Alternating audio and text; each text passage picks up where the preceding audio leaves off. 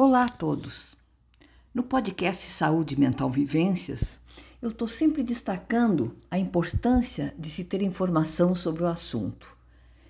E quando a gente recebe um diagnóstico, mais que o atendimento psiquiátrico ou psicológico, é também necessário procurarmos uma atenção, não só uma atenção, mas atividades complementares ao processo da nossa recuperação. Nos episódios já feitos, há uma série de depoimentos sobre as experiências de pessoas com algum transtorno mental nesse processo. Atividade física, yoga, boa alimentação, sono regular. E esse é um aspecto bastante importante. A gente até consegue detectar alguma crise se avizinhando quando há alteração do sono, por exemplo. Destaco uma vez mais a importância de participarmos de algum grupo ou associação como apoio solidário. Hoje eu comento sobre uma associação que atualmente eu participo, o Espaço Nise da Silveira da FAB. E minha participação é à distância, já que a FAB está na cidade de Santa Maria, no Rio Grande do Sul, e eu moro no interior de São Paulo. Ressalto que foi a primeira associação fundada no Brasil com essas características. A Associação de Familiares, Amigos e Bipolares de Santa Maria, a FAB, é uma associação sem fins lucrativos. Ela foi fundada em 97. É um projeto de extensão universitária e está vinculada ao Ambulatório de Transtornos do Humor do Hospital Universitário de Santa Maria. Porém, destina-se a acolher qualquer pessoa interessada em participar, independentemente de onde ela faça o seu tratamento.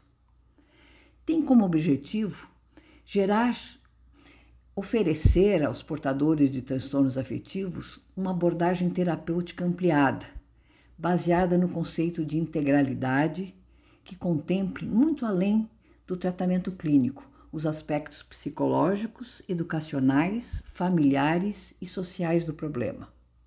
A associação oferece grupos terapêuticos, grupos de testemunhos e grupos de familiares que visam a psicoeducação e a troca de experiência entre os participantes, promovendo o empoderamento e o protagonismo dos seus sócios.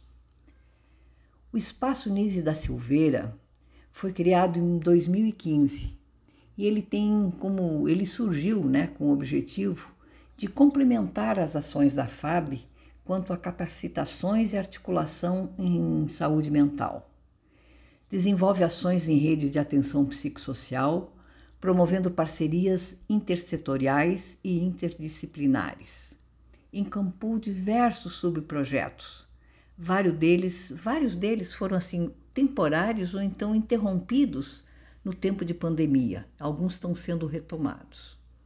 Eu destaco o projeto de extensão de promoção da vida e prevenção ao suicídio, que tem parceria com o Núcleo de Vigilância Epidemiológica Hospitalar do próprio Hospital Universitário de Santa Maria.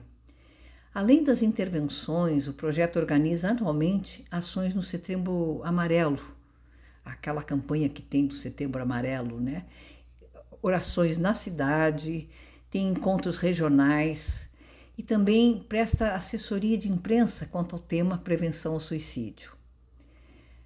Há a organização, participação encontros, congressos, fóruns sobre saúde mental. Eu participo de dois projetos e por isso que eu destaco eles. Um é o grupo terapêutico, é semanal, que tem uma mescla de grupo de ajuda mútua, encontro entre pares, né? Sob a coordenação da psiquiatra Marta Helena de Oliveira Noal.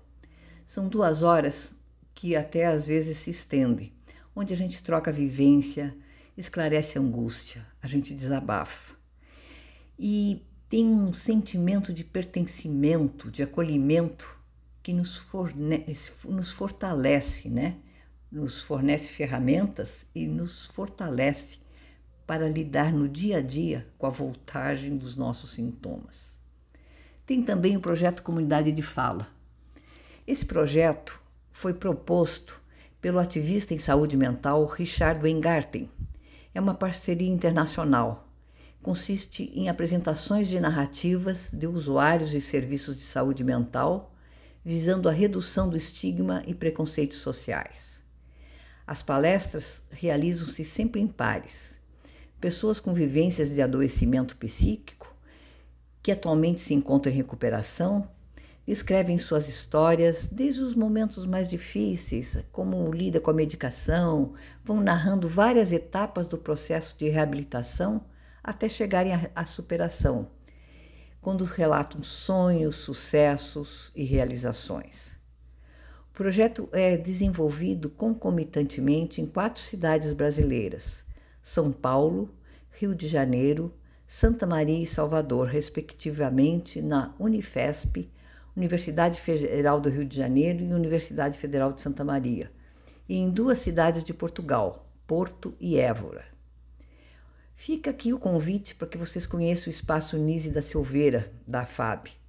No meu site www.cristinoliveira.org, além do catálogo com todos os episódios, todos os episódios do Saúde Mental Vivências, vocês encontram os links e informações de acesso ao espaço Nise da Silveira. O meu abraço a todos e meu até breve.